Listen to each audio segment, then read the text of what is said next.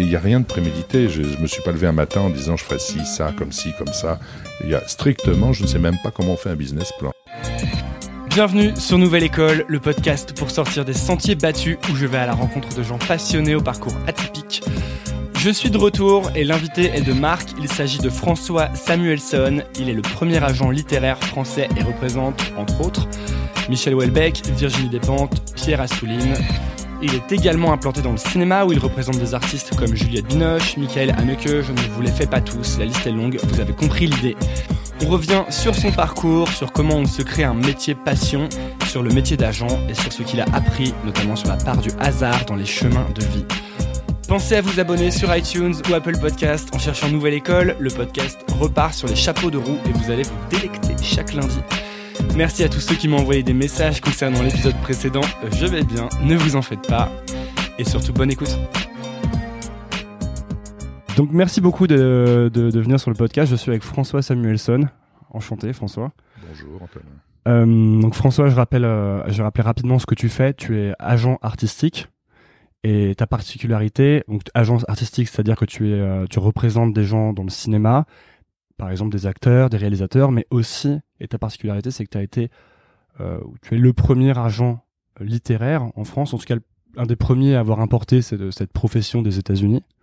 Et tu représentes des auteurs comme euh, Michel Houellebecq, Virginie Despentes, et tout un tas d'auteurs très connus. Gilles Geoffrey, euh, Emmanuel Carrère euh, et beaucoup de Pierre Assouline euh, et, et beaucoup d'autres. Et, euh, et donc tu as monté l'agence Interflora dans laquelle on est dans, les- dans les bureaux. Intertalent. Inter Pour qui envoie des fleurs Inter- à ses clients. Il faut pas croire. Ça commence bien, cette interview commence bien. Intertalent, en effet, en, en 95. Et, euh, et en fait, la première question que je voulais te poser, c'est moi, je, je t'ai découvert, je vais te dire, en, en faisant des recherches sur Virginie Despentes, dont je suis très fan. Et je cherchais, je cherchais, et puis je tombe sur un, je vois François Samuelson, je me dis tiens qui c'est? Et, je tape, et puis je vois qu'en fait tu es, l'agent de tout le monde, euh, tu es là depuis très longtemps, t'as un palmarès en fait rempli, t'as, euh, si on prend la Palme d'Or de Michael Haneke ou euh, un Oscar avec Juliette Binoche et le prix Goncourt avec Michel Houellebecq en 2010. Et pourtant, je te découvre qu'en faisant des recherches assez, assez poussées, comment ça se fait qu'on n'entende pas plus parler des, agents littéraires ou artistiques en France? Oh là, c'est un, tu sais, c'est un vaste sujet. Euh, donc, tu disais tout à l'heure, je suis agent artistique. Je, je dirais, je crois que je suis d'abord agent littéraire et artistique. Je suis les deux à la fois. Euh, je vais te faire un tout petit point de, comment dire, euh, biographique pour pouvoir expliquer les choses. Euh, euh, dans des temps anciens, c'est-à-dire à la fin de mes études à l'université de Vincennes, j'avais, j'avais eu pour enfin j'ai eu pour projet et j'ai réalisé euh, un bouquin sur euh, le plus bel enfant de mai 68, à savoir Libé. Euh, ce qui m'avait donné une petite euh, renommée à l'époque, et euh, même si le livre a été réédité depuis. Et j'ai fait quelques interviews à l'étranger, dont Marguerite Yourcenar à la veille de son séjour, de son premier retour en France après 17 ans d'absence, et à la veille de son entrée à l'Académie française. Et euh, euh, j'avais un autre, ça, donc je l'ai fait, c'est ça, ça, ça a été publié par le Figaro à, l'époque, et je voulais en faire un autre avec Truman Capote. Euh, et à cette occasion, j'ai découvert qu'il y avait un gars avec qui je causais, qui était, qui était avocat, et je lui demande un jour, mais vous faites quoi vous pour Truman Capote? Et il me dit, je suis son agent littéraire. Et c'est ainsi que j'ai découvert qu'il existait aux États-Unis une profession d'agent littéraire. C'est-à-dire, en gros, euh, c'est le fil à couper le beurre. C'est-à-dire, c'est quelqu'un qui est le manager d'un écrivain qui s'occupe de ses intérêts. Chose totalement ignorée, inconnue, euh, et ne figurant pas au bataillon en France, pour des raisons que j'évoquerai tout à l'heure.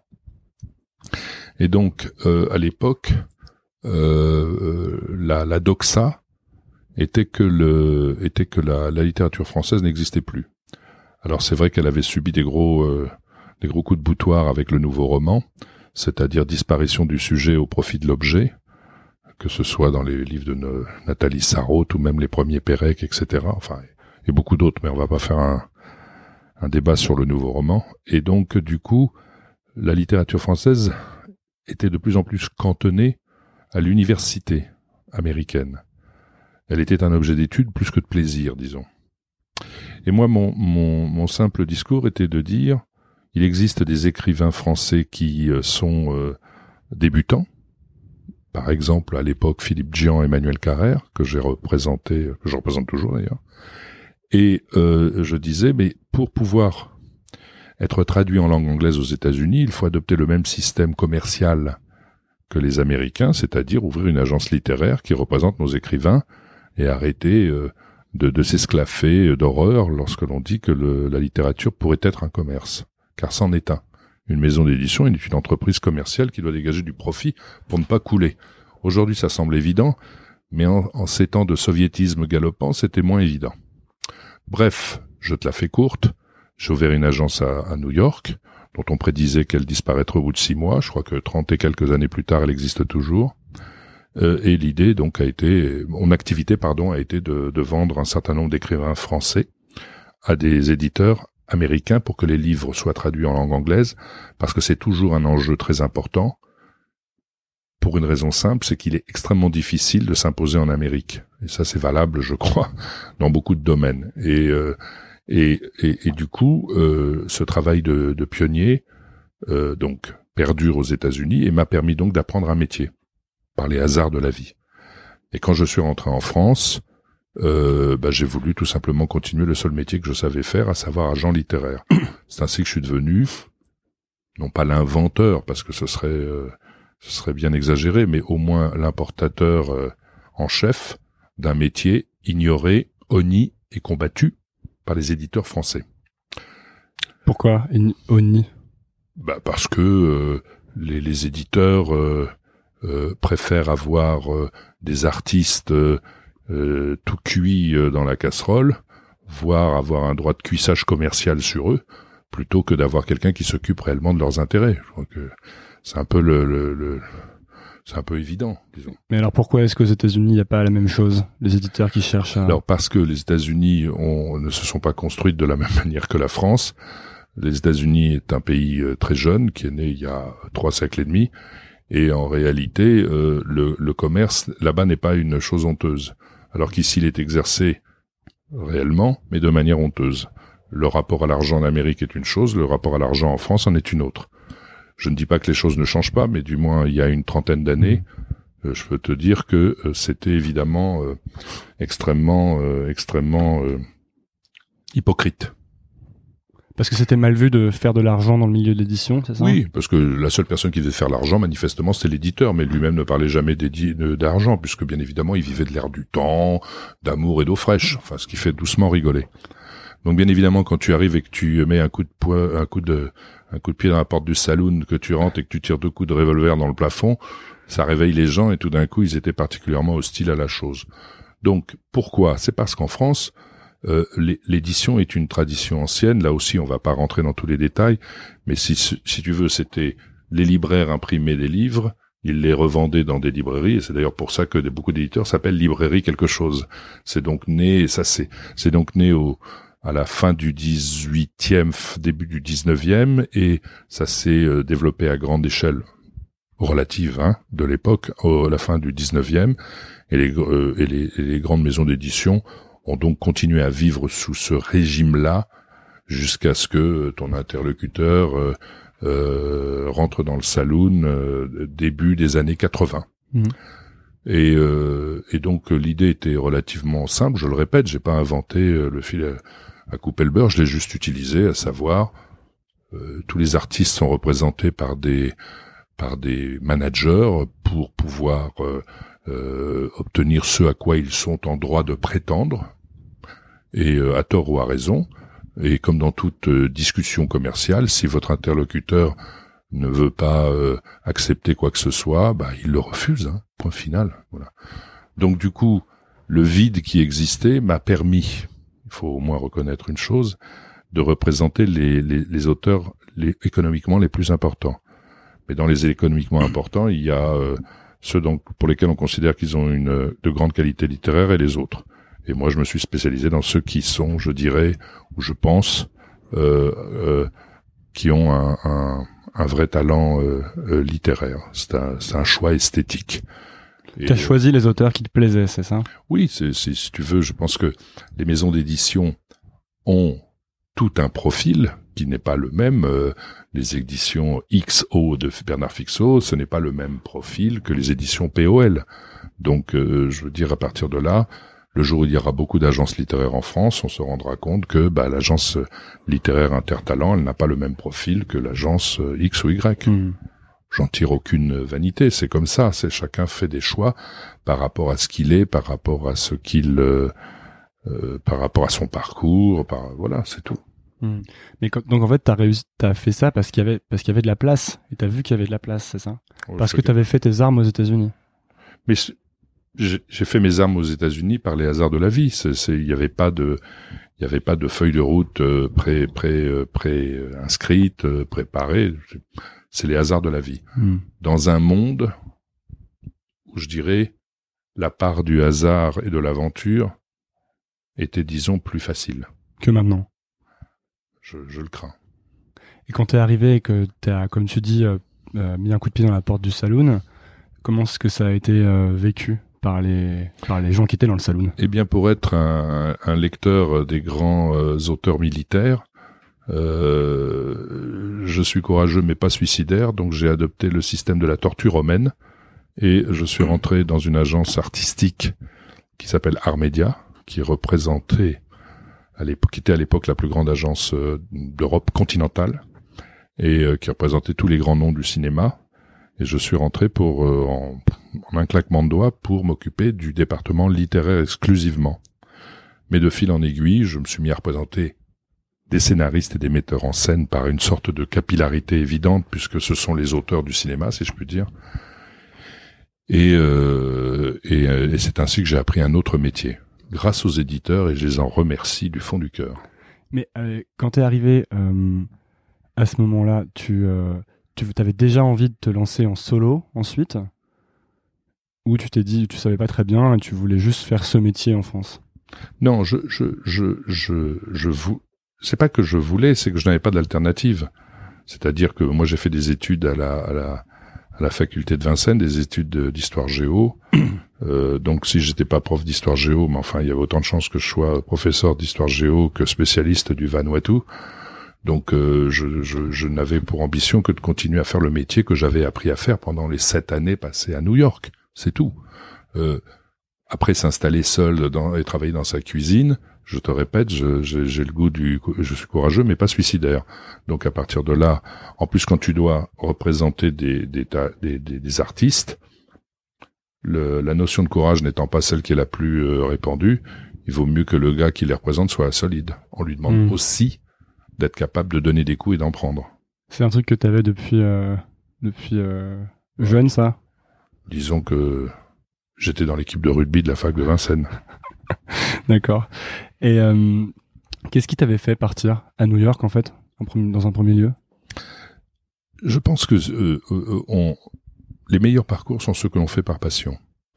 Et donc, le, le, la littérature m'a toujours m'a toujours passionné. Et parce que j'ai une partie de ma famille qui est américaine, les, les, les hasards de l'histoire les, hasards euh, des, des, comment dire des expatriations, des expulsions, etc. font que j'ai découvert le, euh, les États, enfin New York plus exactement très jeune, et que je m'étonnais à, un certain moment de ne pas trouver des dans les librairies indépendantes de New York les des, des, auteurs contemporains français mmh. traduits et disponibles pour le public américain. Et si tu veux, ça a été la, conjonction de plusieurs facteurs. Livres, Amérique, goût de l'aventure, volonté de monter une entreprise à l'arrache, euh, qui ont fait que tout ça s'est concrétisé euh, dans un New York qui n'était pas gentrifié, pour reprendre cette expression anglo-saxonne, à savoir que euh, on pouvait encore à l'époque s'établir comme je l'avais fait à Union Square, trouver des bureaux où on payait 10 euh, dollars du, du, pied carré ou du square foot, alors que Uptown c'était à 80 dollars, donc je pouvais pas. Là, je crois qu'aujourd'hui Union Square, euh, ce hmm. sont des prix inabordables. Donc New York était encore une ville où il y avait beaucoup de, de trous, si j'ose dire, hmm. et pouvait permettre euh, à des à des loulous comme moi de, de, de tenter leur l'aventure. Il y avait rien qui te retenait en France à ce moment-là? Non, il y a, enfin, quand je me suis installé, c'était le début des, des début 4, quand je suis parti, c'était les 81 ce que j'ai loupé, c'est euh, l'avènement de, de, de, la gauche au pouvoir à l'époque, parce que ça, c'était une, une aventure euh, passionnante. Euh, tout du moins le premier septennat de Mitterrand. Après, c'est une autre histoire. Et et et puis donc il y avait, je dirais, un foisonnement journalistique, puisque Libé, les plus grandes années, pardon, du journal Libération sont les années 80, quoi. Celle avec un Serge Julie rédacteur en chef, la grande époque du journal. Aujourd'hui, il n'est plus que l'ombre de lui-même. Et alors, comment est-ce qu'on explique du coup, pour en revenir à la première question, que euh, avec tout ce parcours et euh, tous ces autres, enfin, le fait que tu aies importé cette profession il y a assez longtemps finalement, pourquoi est-ce qu'on n'entend pas plus parler encore des, agents artistiques et littéraires Peut-être qu'on n'a pas plus. Je suis entièrement d'accord avec toi. Les agents artistiques, on en entend parler. Les agents littéraires. Depuis qu'il y a la série 10% qui est passée avec le succès qu'on sait sur euh, sur France 2. C'est vrai qu'il y a eu ça. Oui, non, là, là, je, crois que le grand public a découvert au contraire cette profession grâce à cette série qui est d'ailleurs assez amusante. Euh, pour la profession d'agent littéraire, je dirais, elle est moins euh, elle est moins glamoureuse que lorsqu'on a on représente des acteurs ou des actrices parce qu'ils ont une visibilité plus importante. Euh, mais je crois au fond du fond, c'est parce que notre métier c'est d'être des gens de l'ombre. On n'est pas là pour se substituer aux, talents pour lesquels on travaille, que ce soit des metteurs en scène, des écrivains ou des scénaristes, et que euh, je crois que d'abord et avant tout, il faut avoir le goût au métier que eux pratiquent et être là euh, je dirais, à leur service et pas se servir. Hmm. Comment ça se passe alors quand tu, tu repères des gens qui t'intéressent et tu ensuite tu vas les démarcher, c'est ça? Non, enfin, de moins, c'est moins comme ça aujourd'hui puisque l'agence est, très, est, établie, elle, elle n'est, elle, n'est pas, n'est plus débutante si j'ose dire. Mais c'est les hasards de la vie. Euh, il y a quelques années, euh, il y a je crois euh, trois ans, si je ne dis pas d'annerie, j'ai rencontré un gars qui s'appelait Olivier Guèze, en l'écoutant, en parlant avec lui, j'ai senti qu'il y avait quelque chose. J'ai lu son premier roman euh, que, j'avais trouvé absolument épatant, euh, dans une espèce de veine à la Philippe Roth, euh, mais européenne et Mittel Europa. Et Olivier Guez a gagné le prix Renaudot il y a quelques jours avec la disparition de Joseph Mengele. Et il est un peu, il est, il est, il est mis sur orbite. Il faut aussi dire que c'est donc pas moi qui fais son talent, c'est son talent à lui, mon boulot à moi, c'est de lui, de lui obtenir les meilleures conditions, les enfin, et les opportunités, enfin tout ce qui lui est le, tout ce qui est favorable à sa, à sa carrière. En fait, ton travail, c'est de faire en sorte qu'il puisse se concentrer uniquement sur son talent, c'est ça? Oui, c'est ça. C'est Pierre Assouline qui est mon premier client d'ailleurs en France. Euh, Pierre dit toujours, euh, je, moi je garde le meilleur, c'est-à-dire le l'artistique, et je lui laisse tout le reste qui m'emmerde furieusement. Voilà, donc euh, donc euh, je pense que je pense que c'est assez bien vu. Et comment tu te sens quand euh, un de tes un de tes clients justement gagne le prix Renaudot, le prix Goncourt? Est-ce que tu partages le Non, mais je suis je suis super content parce que d'abord et surtout c'est la reconnaissance par ses pairs et ça c'est quelque chose euh, d'extrêmement euh, important, d'extrêmement euh, comment dire valorisant, heureux. et il faut bien se dire plus que le succès commercial? Généralement, avec les prix littéraires, ça va de pair. À quelques rarissimes exceptions près, le prix littéraire, je dirais, bonifie amplement les ventes d'un livre. Mais justement, c'est en cela que c'est intéressant, puisque aujourd'hui, euh, tout est tout, tout, la, la, la, baguette de calcul euh, et le et le verbe vendre. Donc euh, un, un, un, livre qui est distingué et quand on sait qu'une rentrée littéraire c'est au minimum 500 ou 600 romans, bah les cinq qui obtiennent euh, la timbale ou qui attrapent la queue du Mickey, bah, ça veut dire quand même quelque chose. Hmm. Comment qu'est-ce que c'est en fait ta ta relation avec les auteurs une fois qu'ils sont avec toi Comment ça se toi, vous interagissez beaucoup ou il y a bah, je crois que c'est un dialogue, euh, c'est un dialogue permanent euh, qui passe par euh, les, je dirais les, les les, les, comment dire les, les circuits habituels, le téléphone, la rencontre, le déjeuner, mm. les soirées. Enfin, c'est il y, a, il y en a il y a certains euh, clients avec lesquels tu te sens très proche, d'autres moins, d'autres qui ne souhaitent rien, d'autres qui souhaitent la proximité. Il n'y a pas de il y a autant de cas de figure qu'il y a de personnes, il y a autant de cas de figure qu'il y a de d'un ADN qui est ce qu'il est quoi. Est-ce que pour toi il y a des gens qui il y a des, il y a des choses rédhibitoires, des choses qui t'empêchent de travailler avec des gens La mauvaise foi. La mauvaise foi. Oui, parce que dans mon métier, euh, on voit quelque chose d'extrêmement euh, profond chez les gens. Et, et où tout de moi je me suis rendu compte dans l'exercice de mon métier au cours de ces 30 années, c'est que la relation à l'argent est extrêmement révélatrice d'une personnalité.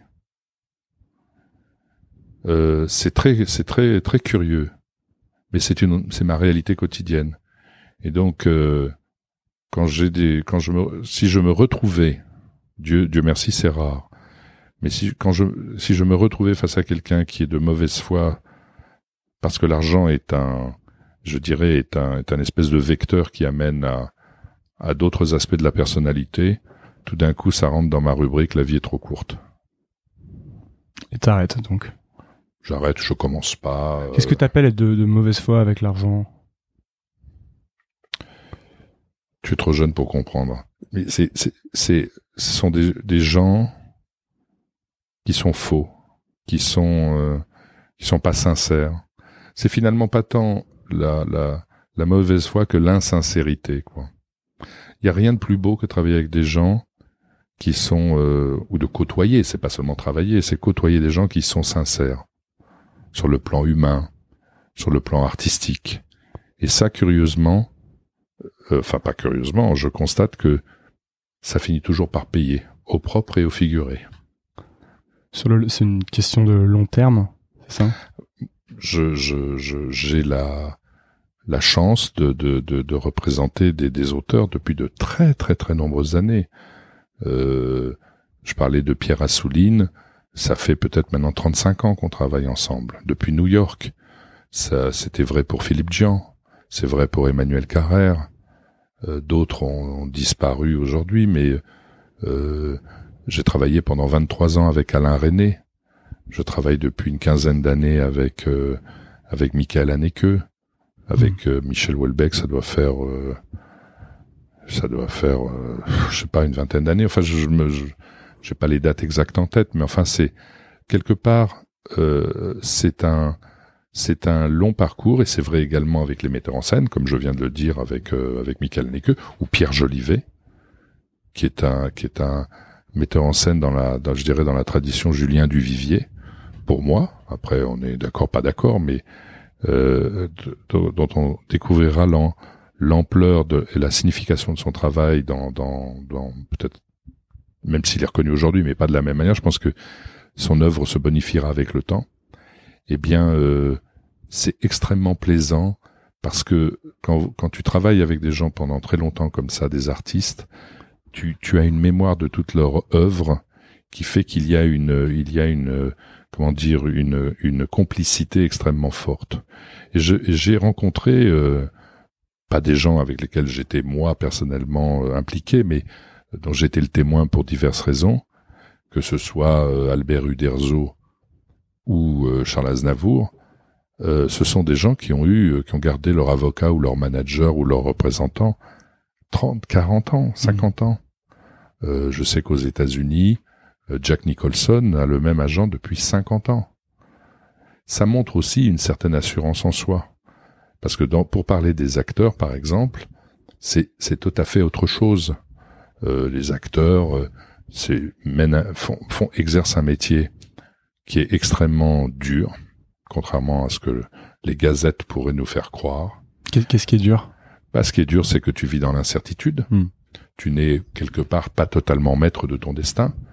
Tu es tributaire du, du désir des autres, notamment de metteurs en scène ou des producteurs ou des financiers. Euh, et donc, à partir de là, tu, tu, dès que dès que tu as un coup de mou, c'est comme toujours dans la nature humaine, plus simple de le reprocher aux autres qu'à soi-même. Hmm. Donc les acteurs eux, changent beaucoup plus souvent de de d'agents, de, représentants, à quelques exceptions près. Je sais que Catherine Deneuve, euh, non pardon, Isabelle Huppert euh, est avec le même agent depuis euh, 25 ans. Euh, Juliette Binoche travaille avec elle depuis 25 ans. Je parlais de Jack Nicholson, euh, je crois que c'est pareil pour Harrison Ford, il y a quelques rarissimes exceptions, mais elles sont rarissimes. Je parle des acteurs. Hein. En fait, ton travail, c'est... Euh, enfin, il y a une grosse, grosse, grosse part de relationnel. Est-ce que ça, c'est quelque chose que tu as dû euh, travailler, sur lequel il a fallu que tu t'améliores, ou c'est quelque chose que tu avais, en fait, quand tu t'es lancé déjà? Je crois que... Je, euh, oui, tu as raison. On, se, le relationnel est extrêmement important parce que quand tu fais un métier de service, tu fais donc un métier comme, celui-là, tu fais un métier, c'est un peu comme les avocats. Mais à la différence près, c'est qu'un avocat, il tire un coup, si j'ose dire. En ce qui concerne le métier d'agent artistique euh, ou agent littéraire, tu es sur le long run, comme disent les, les, les anglo-saxons. Donc, tu, as une relation beaucoup plus profonde et que c'est ça, c'est intéressant parce que tu as, grâce à tes interlocuteurs, la possibilité d'avoir l'esprit ouvert en permanence. C'est pas banal.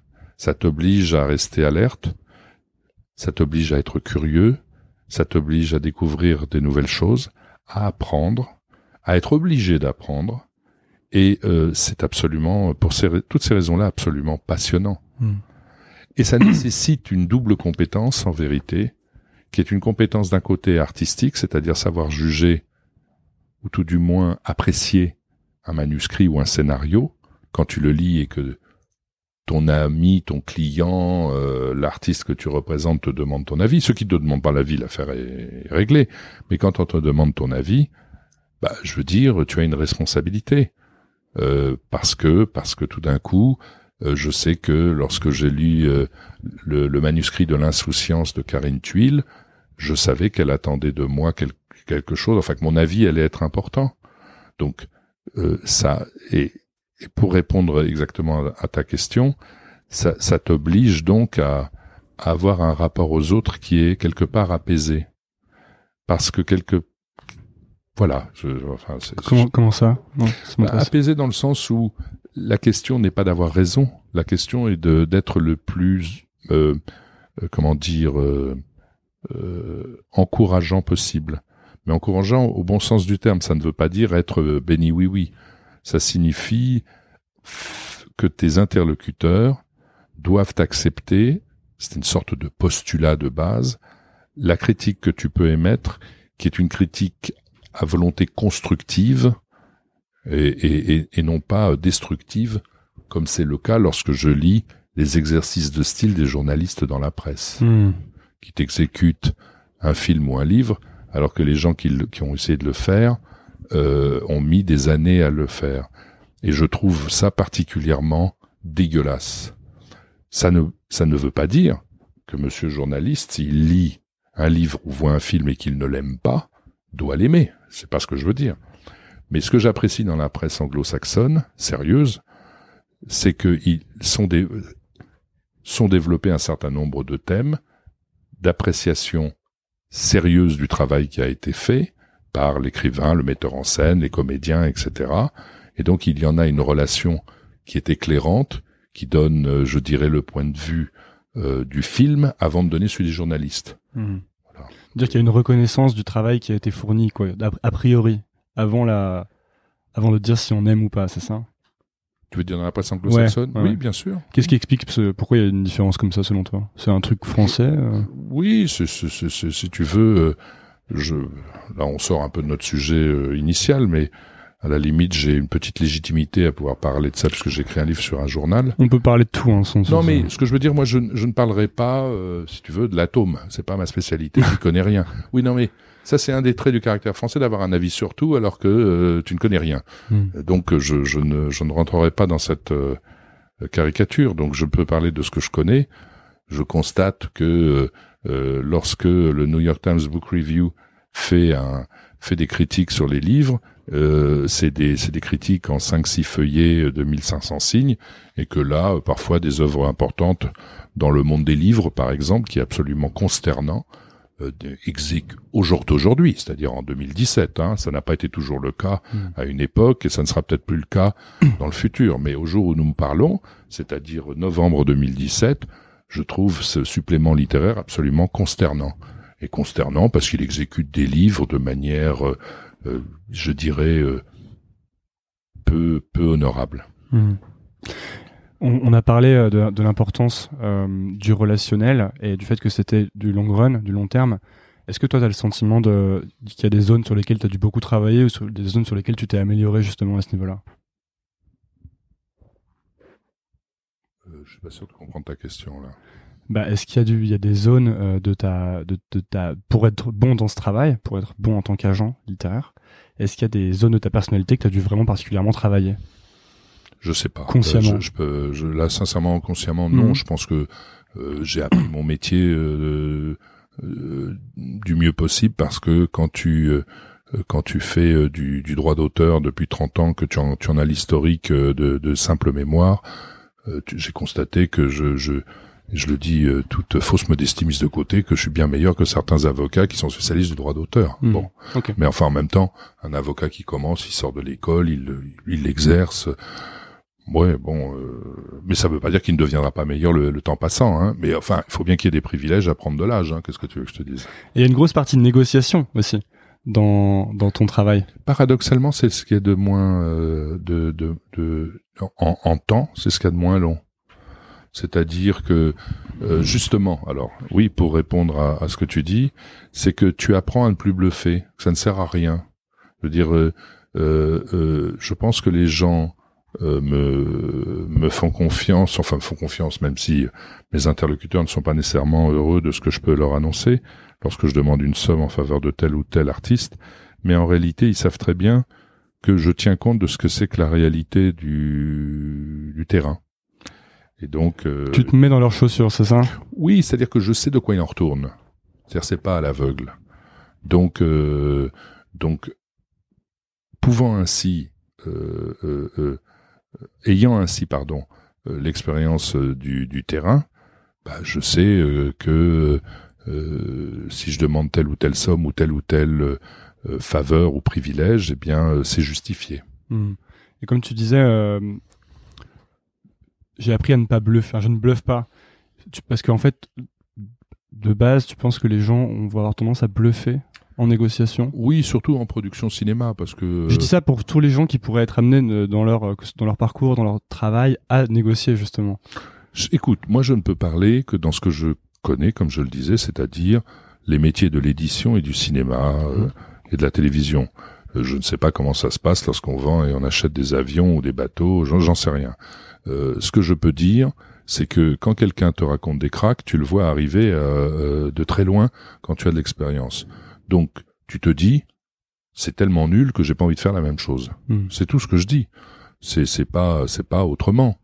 c'est que quand quelqu'un est comment dire face à toi déraisonnable, bah, j'ai suffisamment d'arguments pour pour pour le voir venir, disons quoi. Hmm. Et donc j'essaie autant que faire se peut de faire grâce de cette attitude-là à mes, à mes interlocuteurs. D'accord. Parce que euh, est-ce que tu penses que euh, un jeune auteur qui écrirait son premier roman, qui voudrait se lancer, est-ce qu'il faudrait qu'il aille voir un agent justement, ou est-ce que euh, est-ce que c'est pas utile pour lui? Je, je, En tous les cas, il y a une chose que je peux dire, c'est que je ne suis pas la bonne adresse. Euh, pourquoi? C'est parce que c'est un phénomène de génération. C'est un métier très générationnel. C'est-à-dire que moi j'ai représenté des jeunes, euh, des jeunes, euh, des jeunes auteurs comme Emmanuel Carrère. Je le représente depuis euh, finalement son premier livre. Je l'ai rencontré, il venait de de publier, enfin son, son second livre qui était hors d'atteinte. Donc le, le, le, quand je dis ça, c'est que on grandit avec les artistes que l'on représente et on se retrouve peu ou prou dans une tranche d'âge proche, allez, je vais dire à 20 ans près. Euh, il y a beaucoup d'agents littéraires aujourd'hui qui euh, sont qui, qui, émergent. D'ailleurs, on a créé un syndicat il y a pas très longtemps qui s'appelle l'Alliance des agents littéraires français au sein d'un autre syndicat qui s'appelle le syndicat français des agents artistiques et littéraires. Et il y a plein de boutiques, si je puis dire, où on peut se, se, se présenter et, je pense euh, faire du bon boulot. Et après, c'est une question de rencontre. Il faut aussi qu'on se sente bien avec la personne que l'on que l'on que l'on rencontre. Donc tu vas mais tu vas pas faire toi de dénichage de talent par par exemple comme pourrait faire. Euh... Si quand je t'ai cité tout à l'heure l'exemple d'Olivier Guèze, euh, bon, il est un peu plus plus âgé. Quand je dis jeune auteur, on pense toujours à un, jeune auteur qui a 25 ans, mais euh, Olivier doit avoir 45 euh, ans, je crois. On n'est pas de la même génération, mais on est assez proches. je veux dire, c'est un jeune auteur. Hein. Il avait publié deux livres, hein, c'est tout. Donc, donc, je vais pas. Dé je veux dire, il sort, il faut, attends, il sort près de 1200 romans par an. Donc j'ai que deux bras, hein, je veux dire, il n'y a que 24 heures dans une journée. Donc je peux pas, euh, je peux pas, euh, ça m'est déjà arrivé, je peux pas représenter tout le monde. Non, mais ça. m'est déjà arrivé que dans un débat à la, au salon du livre, on me, on me reproche de pas représenter des jeunes auteurs. Bah, j'ai, j'ai donné la réponse que je viens de te faire. J'ai représenté des jeunes auteurs quand moi-même j'étais jeune agent. Euh, est-ce que c'est du coup, est-ce que c'est devenu un réflexe pour des, des, des, jeunes auteurs d'aller voir des agents, ou est-ce que ça l'est toujours pas? Et on Non, je pense que alors si on regarde les chiffres, non, c'est pas un réflexe. C'est la masse de livres publiés en France. Ceux qui ont un représentant, c'est une, c'est un nombre euh, très infinitésimal. Je veux dire, donc euh, il faut rester, il faut rester lucide. Mais je pense que c'est une lame de fond qui, voilà. Après, si un auteur est sûr de son talent, etc aucun éditeur ne refusera un bon texte euh, parce qu'un auteur est représenté par un agent. Ça, c'est c'est de la c'est de la fiction. Mais du coup, mettons que moi je, je veuille sortir un premier roman. Est-ce que tu penses que c'est plus utile pour moi d'aller voir un agent ou de ça, ou est-ce que c'est mais c'est, c'est je peux pas te répondre à cette question. C'est toi qui dois être capable de répondre à cette question. Quand je dis ça, c'est est-ce que tu es habité par euh, cette volonté qui serait une vocation? Est-ce que tu es certain que ce sera quelque chose que tu veux faire euh, pour toute ta vie, parce que c'est mm. ça les vrais écrivains. Ce sont des gens qui se mettent en, danger. Les, métiers de, les métiers artistiques, c'est pas forcément les plus faciles. On peut on peut avoir un talent fou et ne jamais réussir aussi, hélas. Donc, on peut aussi réussir. Donc, c'est un espèce de dosage entre, euh, je dirais, euh, une force intérieure, le talent, la volonté, euh, euh, être une tête brûlée. Enfin, il y a, c'est tout un espèce de, de, de patchwork euh, qui fait qu'on sent, on sent ça dans ses tripes. Et on peut, pour des raisons X ou Y, ne pas vouloir vivre ce que peut-être pourrait être l'humiliation de soumettre des manuscrits à des éditeurs et d'attendre 107 ans qu'ils répondent. Et comme généralement le mec qui répond au manuscrit, euh, euh, c'est le c'est le gars qui est au plus bas de l'échelle euh, dans les dans dans dans la maison d'édition, parce que au-delà au-delà de l'aspect folklorique des grands des grands comités de lecture qui ont le temps d'examiner la pile des, des, des, manuscrits non sollicités comme moi de dire la messe en latin. Donc voilà, je veux dire, et bah, petite question justement. Euh, puisque c'est le cas et qu'il y a beaucoup trop de trucs pour qu'on puisse tout lire quand on est éditeur, si on est jeune auteur, comment est-ce qu'on peut faire pour essayer de, de, contourner un peu ça, ou en tout cas d'être lu au moins? Ah ben non, alors ne soyons pas injustes. Euh, les grandes maisons d'édition littéraire ont des, des gens qui sont commis euh, à la lecture des manuscrits. Non, non, hmm. il faut pas non plus. Euh, mais en même temps, euh, les éditeurs, quand ils t'en parlent, t'as l'impression qu'ils font un métier héroïque. Ils font leur boulot. Je, ça m'a toujours épaté que les éditeurs expliquent que c'était, ça leur coûtait cher. Bah, je veux dire, c'est c'est comme la recherche dans le domaine scientifique. dire, ils recherchent des nouveaux talents. Et puis, euh, euh, un jeune auteur, il y en a eu un chez Grasset, il a fait un livre euh, qui a eu un succès monstrueux, il s'appelle Gaël Faye, je crois que c'était son premier roman, il en a vendu 400 000 exemplaires. voilà, je veux dire, so what, quoi. Je veux hmm. dire, les mecs font leur boulot c'est pas des héros pour autant, quoi. T'as des bons rapports avec les milieux de l'édition ou ça c'est Parce que moi, quand je faisais mes recherches sur toi, j'avais le sentiment a une époque, il y avait un rapport un peu conflictuel. Bah, pas un peu, tu, euh, euh, très conflictuel, mais là maintenant ça s'est calmé parce que là, je connais à peu près euh, tous les dirigeants de, de maisons d'édition parce qu'on a grandi ensemble. Hein, je les connais euh, certains depuis 30 ans. Hein, je veux dire, donc voilà. Alors pour pour cela, je je, je, je bénéficie, hélas, d'un statut d'extraterritorialité, c'est-à-dire que étant donné que je suis en piste depuis longtemps, eh bien évidemment, euh, euh, je, veux dire, euh, ma voix porte plus loin que celle d'un agent qui ouvrirait boutique aujourd'hui. Mais bon, ça c'est, euh, j'ai vécu les affres, euh, les affres de l'incertitude et à l'époque. Dieu merci, c'est pas toujours le cas. Ce n'est plus le cas. Il y en a beaucoup maintenant des agents comme toi. Oui, je, on, le, syndicat comporte une centaine d'agents artistiques et littéraires. Alors il y en a mmh. qui sont plus spécialisés pour les comédiens, d'autres qui sont plus spécialisés pour les scénaristes, d'autres pour les droits étrangers des livres. Enfin, il y a une variété terrible. Hein. Parce que toi, tu t'es diversifié, c'était pour, euh, c'était par opportunité, parce que tu rencontrais des personnes. C'est les hasards de la vie. C'est les hasards de la vie. Il y a, a, rien eu de prémédité. Les choses se sont faites par capillarité. D'abord New York, parce que euh, un jour je mâchonnais euh, un crayon dans la dans la bibliothèque de, de l'université de Columbus dans l'Ohio. On disait pourquoi pas monter une agence? Euh, ensuite, l'agence à New York, tout le monde était contre. Dieu merci, j'y suis arrivé.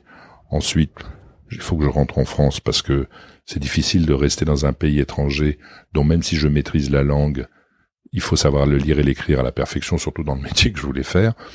Donc je suis rentré, j'ai trouvé un moyen de pas me faire écrabouiller en rentrant chez Armedia. Après, j'ai fondé mon agence. En rentrant chez Armédia, j'ai découvert euh, les métiers du cinéma. Euh, puis après, bah, ceux qui m'aimaient m'ont suivi. J'ai monté Intertalent. Après, je me suis associé avec un autre gars. Voilà, c'est, il y a rien de prémédité. Je, je me suis pas levé un matin en disant je ferai ci, ça, comme ci, comme ça. Il y a strictement, je ne sais même pas comment on fait un business plan. je ne sais d'ailleurs toujours pas comment on lit un bilan, hein, pour te rassurer c'est intéressant de t'entendre dire ça parce que c'est quelque chose qui revient souvent dans le podcast où euh, on a toujours le, tout ce qu'on lit, c'est qu'il faut faire beaucoup de plans, planifier sa vie professionnelle. Et en fait, à chaque fois que je parle à quelqu'un, il me dit tout est arrivé comme ça, les événements à la, suite les uns des autres, quoi. Oui, mais attention, attention, il faut de la volonté. Il faut savoir où on veut aller. Il faut, enfin, où on veut aller. Ce que l'on aime faire et vouloir le faire. Alors après, la vie te réserve des bonnes et des mauvaises surprises. Hein. Je peux pas dire que tout a été un, lit euh, de, roses et de miel et que tout a été facile. Ça a même été à certains moments extrêmement difficile et dur. C'était quel, quel moment? Bah, Au moment où j'ai quitté Armédia parce qu'ils n'étaient pas joyeux de me voir partir, surtout avec tous mes clients. Euh, le quand j'ai ouvert boutique en France de se, de se faire harponner par euh, euh, des gens qui t'en voulaient alors que tu ne savais même pas qui c'était. moi, je suis, je, je, débarque de nulle part. Je ne suis le fils de personne, donc je veux dire, fallait, fallait se les cogner, les gars. Hein. Et comment, comment t'as, parce que t'étais seul en fait, toi à ce moment-là. Comment t'as fait pour te les cogner justement? Parce que ça. C'est ce que je t'ai dit tout à l'heure. C'est ils te cognent et tu les cognes. Faut pas avoir peur. Tu réponds quoi Bah il faut parce que il y a aucune raison. Enfin, franchement, je vois pas pourquoi euh, euh, j'accepterais euh, de, voilà. Je veux dire. Parce qu'à un moment, on se dit, ça paraît difficile quoi quand t'es seul et que tout le reste de la place, on dirait qu'ils veulent, qu'ils veulent pas de toi. Oui, mais c'est pas vrai parce que c'est pas parce que la majorité qui crie et bugle que c'est elle qui, qui qui a raison. C'est pas, euh, c'est vrai dans tous les domaines d'ailleurs. Hein, on. Donc, euh, euh, je dirais, on nous a expliqué que le code du travail était un coup d'État. Là, récemment, que Macron qui a, qui a donc édicté un certain nombre de nouvelles règles dans le code du travail, qui sont pas bien méchantes, hein, si on y réfléchit, c'était un coup d'État social que s'il y a un coup d'État, c'est que quelqu'un a pris le pouvoir par effraction. Le mec a été élu avec 66% et euh, la nation française lui a donné la quasi-totalité à l'Assemblée à l'Assemblée nationale. Je veux dire, ça exprime quand même une volonté. Et tu vois, et donc c'est pas parce que Mélenchon gueule que les gens euh, sont descendus dans la rue. Il y a eu 20 000 pelés et trois tondus et il y a eu 64 millions et, et 985 000 qui ne sont pas allés. Donc euh, voilà, c'est tout. Je veux dire, mmh. donc pour ramener à proportion et ne pas partir dans les tours, le, le, le ça, c'est exactement le même principe. C'est pas parce que des gens te rentrent dedans, mais le problème, c'est qu'il faut savoir encaisser. Hmm. Oui, ça, faut savoir encaisser. Ça, ça, ça s'apprend avec le temps ou c'est un truc qu'on a ou qu'on n'a pas Non, ça, on l'a. hein. On l'a. dire, euh, Mais aujourd'hui, euh, la, la situation n'est plus aussi euh, difficile et dramatique. Hein. Je vois tous ceux qui ouvrent boutique, ils ont pas, ils sont pas dans une situation où ils sont euh, débinés, euh, je dirais violemment, comme ce fut mon cas il y a à l'époque. Non, non, c'est pas. Et toi, maintenant que t'as euh, que t'as eu des auteurs avec des, que t'as eu des prix Goncourt, que t'as des acteurs qui ont eu des Oscars, est-ce qu'il y a des, est-ce que tu, il y a des choses qui te donnent encore envie, que t'as l'impression que t'as pas encore fait, ou euh, ou tu continues à avancer je- avec ce que pas- C'est pas un objectif, c'est pas un parce que objectif, c'est pas moi qui le reçois Hmm. l'Oscar. Moi, je suis fier de représenter euh, euh, des, des artistes qui ont eu des Oscars. J'en ai eu trois Binoche, euh, Michael Haneke et, et Alexandre Desplat. Euh, voilà, je, suis- je suis content, mais c'est pas c'est pas ça mon quotidien. Mon quotidien, c'est de, de travailler avec ces gens-là, euh, euh, de, de de leur fournir les, les comment dire les les meilleurs conseils possibles, que ce soit pour leur carrière, pour les interrogations qu'ils peuvent avoir, pour les textes qu'ils peuvent écrire, les interprétations qu'ils peuvent faire. Et puis c'est ça mon quotidien. Hein. C'est, je veux dire, euh, le comment dire le aller aux Oscars à, Cannes ou euh, je ne sais où euh, ou à ou à Drouan pour le concours, c'est c'est la cerise sur le gâteau. Quoi. Et comment du coup tu ça c'est une question que je me pose pas mal en fait en ce moment. Comment tu mesures comment est-ce que tu te sens satisfait ou pas de, de, de ton travail et de comment les choses vont? Inévitablement tu te sens euh, satisfait quand euh, quand les quand le, le public est au rendez-vous c'est-à-dire que les gens aiment euh, euh, euh, comment dire ce que la personne que tu as défendue a fait j'ai eu mais mais si tu veux c'est c'est c'est aussi hélas pas toujours le cas par exemple, je, je représente un metteur en scène qui s'appelle Nicolas Saada. Je suis très fier de travailler avec lui. C'est quelqu'un d'important et il a fait un film sur lequel j'ai j'ai l'a beaucoup accompagné qui s'appelle Taj Mahal, qui a été tourné en Inde, etc. Le film n'a pas n'a pas reçu l'accueil qu'il méritait. Il a il a pas marché comme on dit, mais je suis euh, très fier d'y avoir euh, participé. Euh, bon, c'était une déception, mais je veux dire. euh, c'est comme dans le cinéma, hein, je veux dire, les films qui marchent sont l'exception. En règle générale, ils ne marchent pas tous. Ouais donc en fait ta satisfaction est pas complètement euh, non plus dépendante du succès euh, commercial parce que parce que Ah. tu peux avoir des, des gens très très bons et euh, qui, qui font un truc qui marche pas ça. Non, par exemple, là, j'ai accompagné le dernier film de, de Roman Polanski. Euh, je lui ai présenté le roman de Delphine de Vigan que je représente. Il cherchait un scénariste. Je lui ai présenté Olivier Assayas que je représente. Et puis, euh, il a pris Emmanuel Seigné, certes, il ne devait pas aller la chercher loin, que je représente. Et il a embauché pour faire la musique Alexandre Desplat que je le représente. Bah, tout ce travail n'a pas produit grand-chose puisqu'on on, était dans la bagnole en train de rouler et on s'est tapé un arbre euh, sur le bord de la route qui s'appelait Harvey Weinstein. On pouvait pas le prévoir, hein, je veux dire. Donc voilà. Pour autant, euh, le film, aujourd'hui, il est dans un brouillard total. Un jour venu, euh, les gens regarderont le film euh, hors toute passion. Donc il faut de la- il y a aussi un élément de patience en fait. Oui, mais si tu veux, le, le plus important, c'est que le, c'est que le film se monte. Euh, je veux dire, euh, euh, parfois, et c'est souvent le cas, par exemple euh, sur euh, Timbuktu de Abderrahman Sissako, euh, euh, le film a eu beaucoup de mal à se monter. Il s'est fait avec euh, très peu d'argent. hein. je crois que c'est, si ma mémoire est bonne, 2 millions 3, 2 millions 300 000 euros. Tout le film. Il a été sélectionné à Cannes, il a représenté la Mauritanie aux Oscars, il a remporté huit ou neuf Césars, dont meilleur film, meilleur metteur en scène, si ma mémoire est bonne, là je dis peut-être une ânerie. Enfin, tu vois, il, je veux dire, il a eu un succès en salle extraordinaire, il a fait un million trois cent mille entrées. D'habitude, un film qui est financé à deux, à deux millions trois cent mille entrées, euh, deux millions trois cent mille euros, pardon, on, est heureux s'il fait 200 000 ou 220 000 entrées France. Là, il a fait six fois plus, quoi. Hmm. Donc, euh, donc il y a quand même une grande part de hasard dans tout ça. Euh, je veux dire, donc il n'y a pas de, de, il y a pas de choses préconçu, prédestiné, précis, pré ça. Ça se fait comme ça se fait. On parlait tout à l'heure du rapport à l'argent. C'est quoi toi, ton rapport à l'argent justement? Bah, mon rapport à l'argent, c'est un peu comme si tu me demandais quel est mon rapport au sang dans mon corps.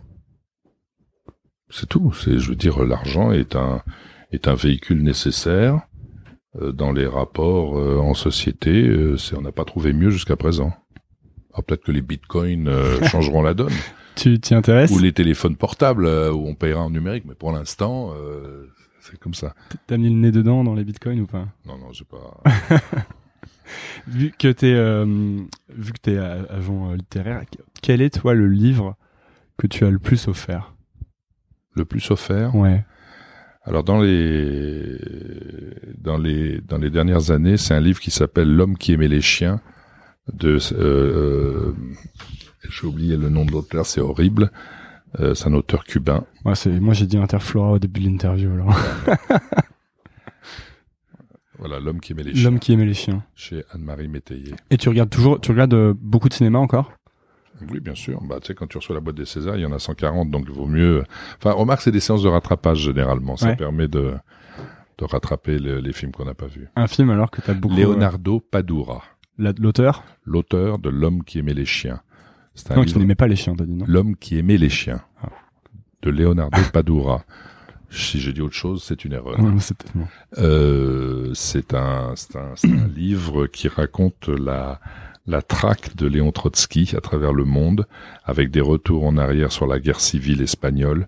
C'est un livre brillantissime qui est sorti il y a trois ou quatre, cinq ans euh, chez Anne-Marie Métayer et euh, d'un auteur cubain qui est un auteur de policier d'habitude. Je, je, mettrai ce livre dans les euh, dans les références. Et euh, un film que tu recommandes beaucoup?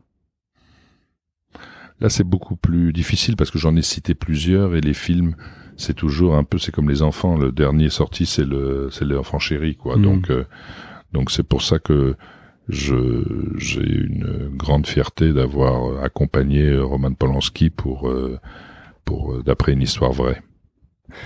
on va finir. Il reste deux questions. Première, c'est quel est quelque chose que beaucoup de gens disent de toi qui, à ton avis, n'est pas vrai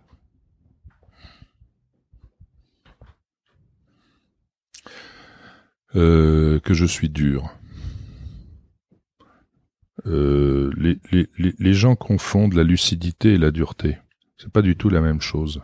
C'est ce que je te disais tout à l'heure par rapport euh, à l'élément révélateur qu'est qu le rapport à l'argent.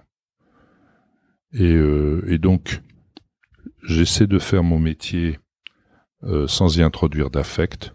C'est d'ailleurs pour ça que, curieusement, quand j'essaie de me souvenir quel est le deal que j'ai fait pour tel ou tel talent, je ne m'en souviens pas, parce que fondamentalement, je ça m'intéresse moins que le rapport artistique, voire culturel, que je peux avoir avec les gens que je représente. Eux, évidemment, attendent pas seulement ça, mais moi c'est comme ça que je fonctionne. Et c'est comme ça que je peux être euh, et que je peux être le meilleur possible. Et donc c'est une fausse dureté puisque c'est c'est plus une situation qui serait proche de celle de Robin des Bois parfois. C'est-à-dire prendre aux riches pour donner aux pauvres. Même si on peut pas dire que tous les artistes soient pauvres loin de là. Dernière question, c'est euh, si tu pouvais revenir dans le temps à tes 30 ans, quel conseil tu te donnerais?